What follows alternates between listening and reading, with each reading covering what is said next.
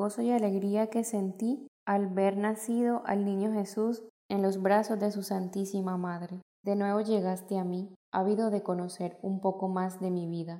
Esta consagración que estás haciendo al castísimo esposo de la Inmaculada Virgen María producirá en ti frutos abundantes. Buscarás el ejercicio sólido de las virtudes celestiales y la santificación de tu alma. Es importante que seas muy puntual en nuestro encuentro, superes obstáculos y dificultades y te propongas como meta terminar estos 33 días de preparación. Hoy que has venido a mi carpintería, quiero que aprendas de mí la humildad profunda, la oración continua, el amor al trabajo, porque debes ganarte el pan de cada día con el sudor de tu frente. Debes construir un proyecto sólido en el que puedas alcanzar tu máxima realización, la felicidad aún en las cosas pequeñas. Hoy quiero compartirte la alegría que sentí al ver nacido el niño Jesús en los brazos de su Santísima Madre.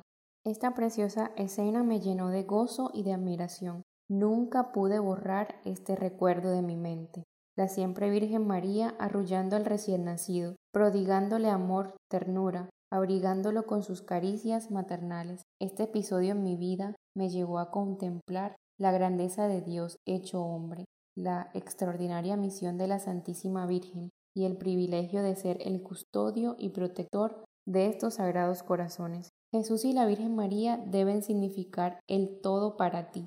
Tu devoción por mí sería imperfecta si no los tuvieras a ellos en primer lugar.